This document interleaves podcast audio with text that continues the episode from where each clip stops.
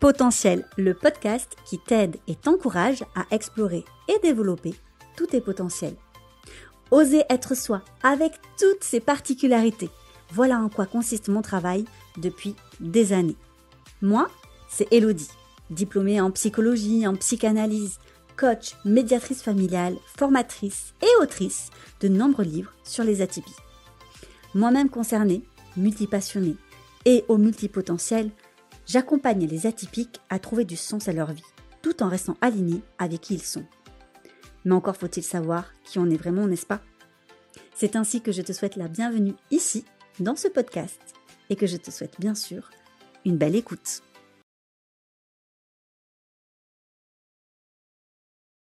Et bonjour à toutes et à tous. Je suis très très contente de vous retrouver dans ce nouveau podcast. Donc euh, j'espère effectivement que déjà ce podcast qui commence petit à petit à prendre forme, eh bien, vous convient. N'hésitez pas à me faire vos retours, à laisser une note, un commentaire si vous le trouvez chouette et que vous avez envie de le promouvoir, voilà, sur les plateformes d'écoute.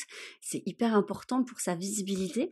Mais sinon, vous savez que je suis toujours très friand de, vos retours, donc vous pouvez très bien m'envoyer un, message en fait privé sur Instagram ou un mail à contact@elodicrepel.com. C'est moi qui lis mes mails et mes MP, sachez-le. En tout cas, le jour où euh, je suis en train là d'enregistrer ce podcast, c'est bien moi euh, qui fait ça. Euh, après, je ne saurais pas dans, les années à venir si euh, bah, ce podcast est toujours en ligne. Donc aujourd'hui, j'avais très très envie de vous parler d'un sujet. Alors, c'est un sujet très très très large. Je pense que je ferai plusieurs épisodes, je vous le dis de suite, parce que j'essaye de faire des épisodes courts. Je sais que certaines personnes auraient aimé des épisodes plus longs, mais vous êtes plus nombreuses aujourd'hui à me dire c'est génial parce que c'est court et justement je peux les écouter plus facilement parce que bah, je suis suivie par beaucoup de mamans et je sais moi-même que lorsque c'est long c'est très compliqué on écoute ça en 20 fois 40 euh, fois et ça peut être très frustrant mais je ferai donc plusieurs épisodes euh, pas d'inquiétude donc encore une fois, si vous avez des questions, vous n'hésitez pas à me les dire. Et eh bien, ça sera toujours l'occasion de faire un nouvel épisode. Donc je vais vous parler des relations et plus précisément dans ce podcast, aujourd'hui dans cet épisode, je vais vous parler en fait des relations de couple. Alors pour les personnes qui ont mon livre euh, Je t'aime un peu beaucoup hyper sensiblement qui est aux éditions Solar, euh, eh bien sachez que vous allez ça va ça va faire des redites peut-être, mais je vais expliquer peut-être certains points qui n'ont pas été expliqués dans le livre. Euh, pour les personnes qui n'ont pas le livre, sachez qu'il est disponible dans toutes les librairies et bientôt d'ailleurs à l'international. Bonne nouvelle de mon éditeur. Donc du coup, euh, j'ai été donc et je suis encore, mais bon, je pratique moins, je dois bien l'avouer, médiatrice familiale et j'ai accompagné de nombreux couples hein, et notamment des couples atypiques. La différence, vous allez me dire, c'est vrai que, bah, que ce soit un couple atypique ou non, alors déjà, on joue des tiroirs, mais il faut que j'en referme quand même. Un couple atypique, avant qu'on me pose euh, la question, parce que j'en ferai pas tout un épisode dessus, ça c'est sûr. Qu'est-ce que c'est? Bah, il suffit que un ou plus des partenaires, en tout cas, qu'au moins un des partenaires euh, soit neuroatypique. Donc maintenant tu sais, euh, qu'est-ce que c'est les neuroatypies, puisque normalement tu as écouté les épisodes précédents, mais si c'est pas le cas parce que tu arrives dans ce podcast et quand même j'ai envie de te sauter la bienvenue, sache que on parle de neuroatypie quand il y en a une des cinq, c'est-à-dire en fait soit la douance, être surdoué, soit être hypersensible, soit avoir en fait un TDAH, donc en fait c'est euh, un trouble de l'inattention et ou de l'hyperactivité avec, les troubles 10 et les TSA, donc c'est le spectre de l'autisme au sens large, euh, peut-être qu'on pourrait rajouter un sixième sur la multipotentialité, mais officiellement aujourd'hui, ce n'est pas le cas. Donc, il suffit d'avoir une de ces atypies pour être considéré comme neuroatypique. Mais en général, bah, c'est pas rare d'en avoir plusieurs.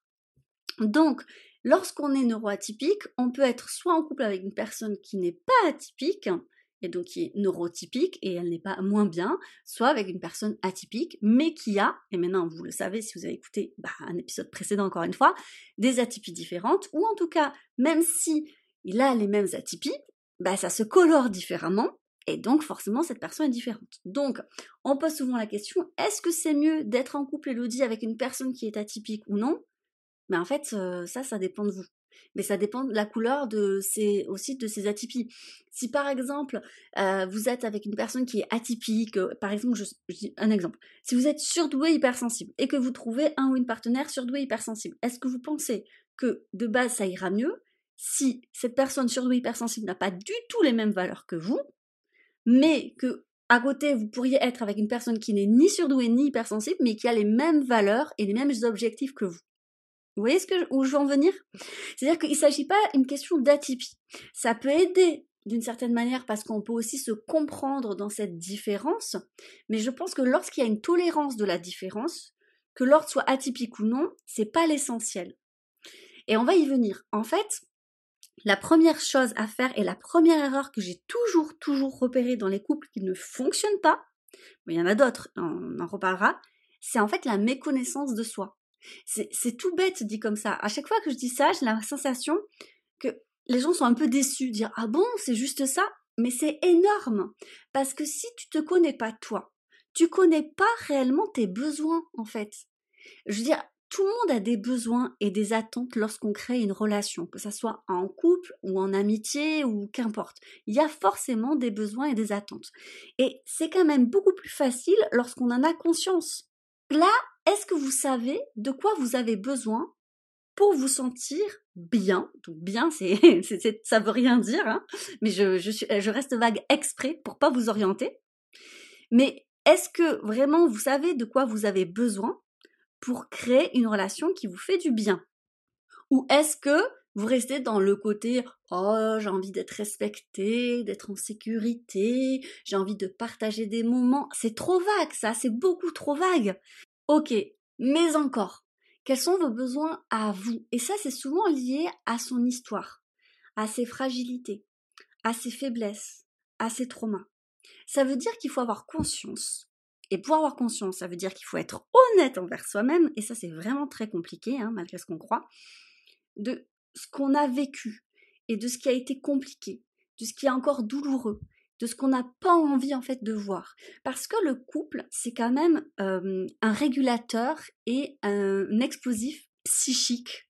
C'est-à-dire que c'est la personne, on, on, le dit souvent, on lui on donne le meilleur et on réserve aussi le pire.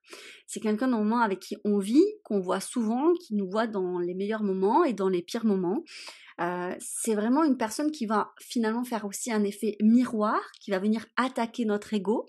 Euh, lors des disputes, par exemple, eh bien, on voit beaucoup de personnes qui sont en fait assez malhonnêtes, et c'est pas euh, parce qu'elles sont des personnes perverses ou manipulatrices, mais c'est parce qu'elles ont du mal déjà à être honnêtes envers elles-mêmes, et donc du coup, forcément, ça crée des insécurités dans le couple.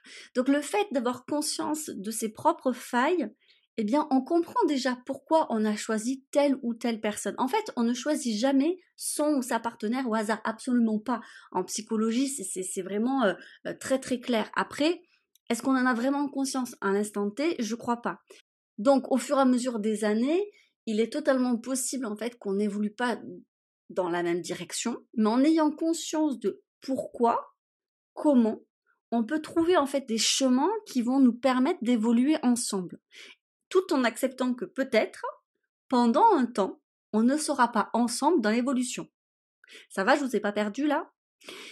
Et ça, ça va être hyper important. Encore plus chez les atypiques. Pourquoi? Parce que chez les atypiques, il y a quand même eh bien, une, une intensité et un besoin d'évolution très très fort. Donc ça va vite et ça va fort.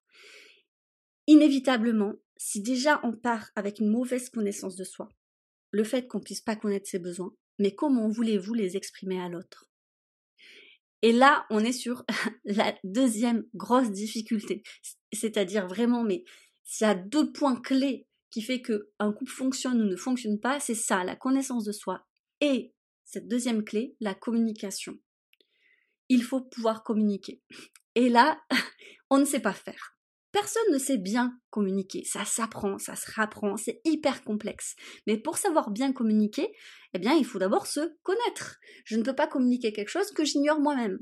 Et pour bien le communiquer, alors vous avez effectivement la communication non violente qui est un super outil, euh, lorsque les deux sont moteurs là-dedans, bien évidemment.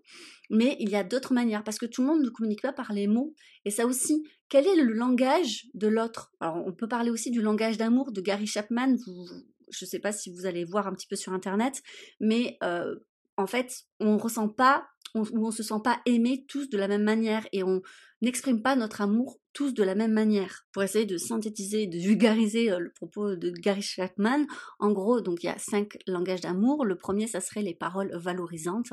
Donc effectivement, faire des compliments. Il y a des personnes à qui ça fait du bien, et c'est ce qu'on entend souvent dans les couples en disant mais tu me dis jamais si, tu me, tu me dis jamais que tu me trouves jolie, tu me dis jamais que tu me trouves ceci, nanana, ce genre de choses qu'on entend souvent dans les couples.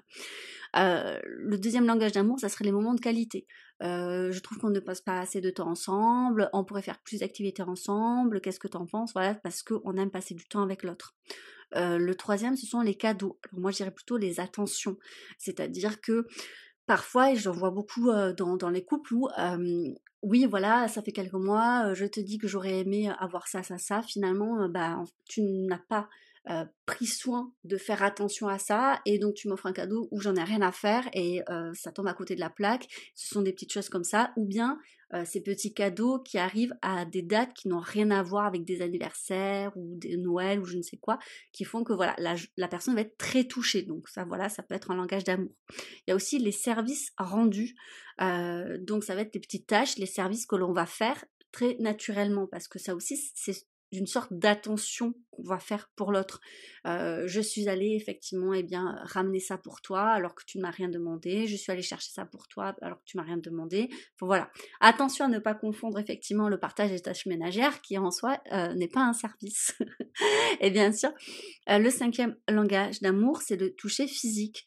Et donc c'est la tendresse, les caresses. Ah, donc pour certaines personnes, ça peut aller jusqu'à la sexualité, mais pas, mais sans parler de sexualité, c'est vraiment le toucher. Il y en a qui sont très tactiles et qui ont besoin, effectivement, eh de se toucher tout simplement pour ressentir l'amour. Donc, on a les langages d'amour, mais on a aussi le langage tout court, tout ce qui est verbal et non verbal aussi, euh, les silences, euh, les regards, et il y a une complicité qui peut se faire dans cette communication.